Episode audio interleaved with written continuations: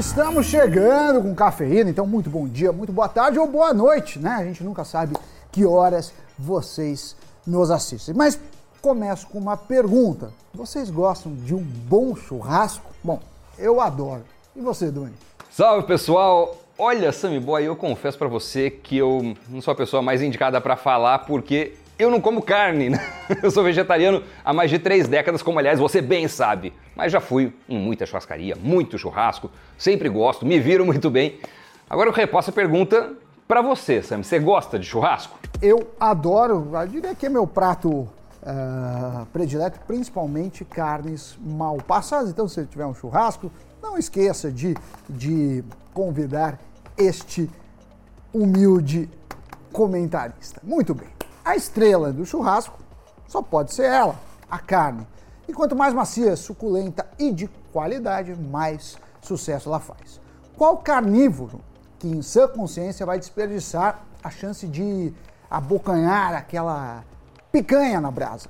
Estou falando disso porque hoje trouxemos os filés do setor para devorar. Estou falando de JBS, Minerva e Marfrig, quem leva o posto de ter a melhor carne, quer dizer, a melhor ação.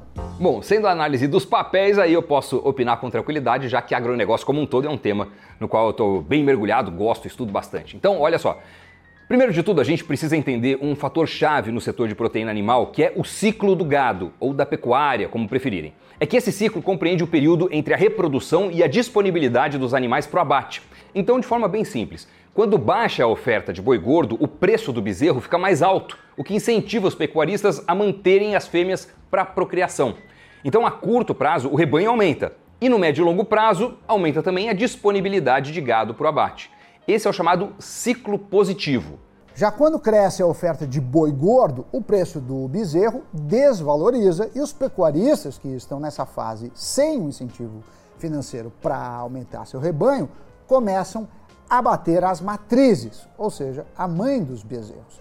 Então, se a curto prazo aumenta a disponibilidade de gado, a médio e longo prazos o rebanho diminui porque a produção de bezerros fica comprometida com o abate das mães. E essa inversão de ciclo é chamada de ciclo negativo. Só que a duração de um ciclo completo vem diminuindo. Se antes durava cerca de 8 anos, agora dura 5, no máximo 6 os Estados Unidos estão começando o seu ciclo negativo no setor, depois de um longo ciclo positivo. Então as fêmeas vêm sendo abatidas. Logo, tem um aumento de gado no curto prazo, mas e no longo? No longo, a possibilidade é de declínio, tanto que já é estimado que os Estados Unidos deixarão de produzir pelo menos 800 mil toneladas de carne bovina em 2023. E esse volume gigante corresponde a 10% do volume total que é vendido no mundo todos os anos. Mas tem um porém. As margens dos frigoríficos estavam altas devido o baque nas cadeias de suprimento né, na pandemia, então é esperado que elas retornem ou convirjam para patamares menores aí dentro do padrão histórico.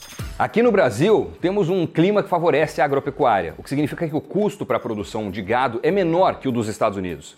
Lá, parte expressiva do rebanho é criada em confinamento, alimentada com grãos e em espaços reduzidos por causa das baixas temperaturas no inverno, fatores que se refletem em um maior custo ao produtor. Agora, o Brasil vive o ciclo positivo, sem tanto abate de fêmeas nos últimos quatro anos e com uma maior oferta de gado. E isso significa que a competitividade do país como exportador mundial está aumentando consideravelmente.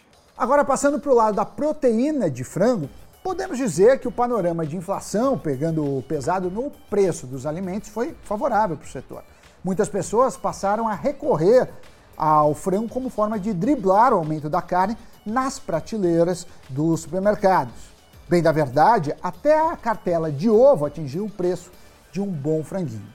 E isso é reflexo da alta do preço dos grãos, já que são a base da alimentação das aves. E na somatória, não podemos esquecer que teve também a gripe aviária no hemisfério norte, isso no ano passado, o que ajudou as exportações brasileiras, que por sua vez bateram recorde.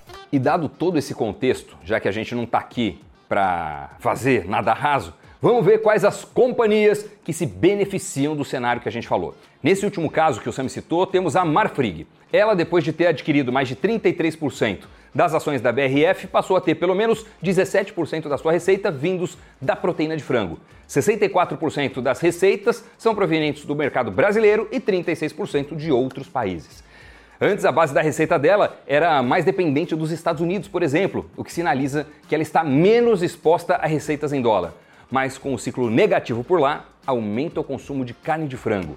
Porém, segundo a análise da Angela Tossato, da No Invest, a sinergia com a BRF ainda não foi de todo um sucesso, o que deixa a visão turva para o curto e para o médio prazo. Logo, a aposta nesse papel é para longo prazo, né? para um horizonte maior, já que a Minerva a Foods é quem deve desfrutar do ciclo positivo no Brasil. A companhia é resiliente e se sobressaiu no ano passado frente aos demais frigoríficos. Analistas da no Invest e também da Nord Research destacam que a empresa tende a se beneficiar com a redução de oferta no cenário internacional. Isso porque ela tem preços competitivos e está atingindo patamares de produção nunca vistos antes. Até por isso que os analistas do Nu e da Nord recomendam a compra dos papéis da Minerva. Vale destacar que a companhia vem fazendo aquisições a exemplo de uma das maiores processadoras de ovinos no mercado australiano no ano passado. Aqui a gente está falando de um outro mercado, o de carneiros e ovelhas. Somado a isso, a Minerva está em processo de compra de um frigorífico uruguaio. E se a transação for aprovada, isso deve aumentar muito a produção da companhia.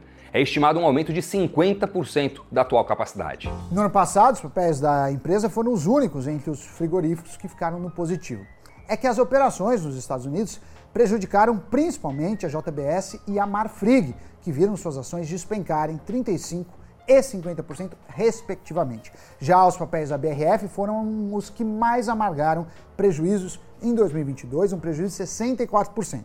Só que, como já adiantamos aqui, a companhia atua em um segmento diferente das demais, já que foca em aves e suínos. E por falar em JBS, a maior processadora de alimentos do mundo, vem sofrendo aperto nas margens nos Estados Unidos, quando margens essas são comparadas com 2021. Mas de acordo com a analista Angela Tosato, a dupla diversificação da companhia, ou seja, na geografia e também em termos de tipos de proteínas, é um fator que estabiliza essa queda de margens.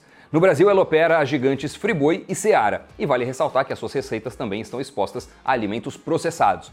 Por isso que a recomendação da Nuinvest para o papel é de compra. E os analistas apontam para os dividendos tanto na JBS quanto da Minerva. Para essa última, é previsto pela Nord um dividend yield de pelo menos 6% no ano. Já para o NU, a expectativa é que a JBS retorne um yield de 5,8% também é, nesse 2023. E aí, quem que é do time do churrasco? E das ações de frigoríficos? Conta pra gente se você já tem esse setor na sua carteira. E agora, partiu para o giro de notícias. A Boeing vai mais que dobrar compras de combustível de aviação sustentável este ano, para 21 milhões e 200 mil litros. Esta aquisição representa 25% das necessidades totais de combustível de aviação da Boeing no ano passado. O objetivo é apoiar suas operações comerciais nos Estados Unidos. A Amazon disse que está em negociações com reguladores sobre sua oferta de 1 bilhão e 700 milhões de dólares para a compra da iRobot, a fabricante do robô aspirador Roomba. A empresa ainda não buscou formalmente a aprovação da Comissão Europeia, que, assim como os reguladores antitrust dos Estados Unidos e do Reino Unido, tem se tornado cada vez mais cautelosa com empresas gigantes adquirindo companhias menores. O presidente da Câmara dos Deputados, Arthur Lira, formalizou na quarta-feira a criação de grupo de trabalho que vai discutir a reforma tributária na casa. O grupo terá 90 dias para concluir os trabalhos, prorrogáveis por igual período. Tem discussão há anos no legislativo. O tema da reforma tributária atualmente é abordado em duas PECs principais que aguardam votação: a PEC 45 na Câmara e a PEC 110 no Senado. Notícias giradas, Doni, antes de me despedir, queria perguntar para você que nos assiste, já se inscreveu no canal? Já nos segue nas outras redes sociais, no Instagram, no Spotify? é, no Twitter, é sempre Invest News BR. E claro que tem nosso site, o investnews.com.br. Você tem acesso a este programa, né, link para este programa e vários outros. Certo, Doni? Com isso, agradeço a sua parceria, a você aí que me assiste, a sua audiência, a sua companhia e nos vemos no Cafeína e no Invest News. Tchau, tchau.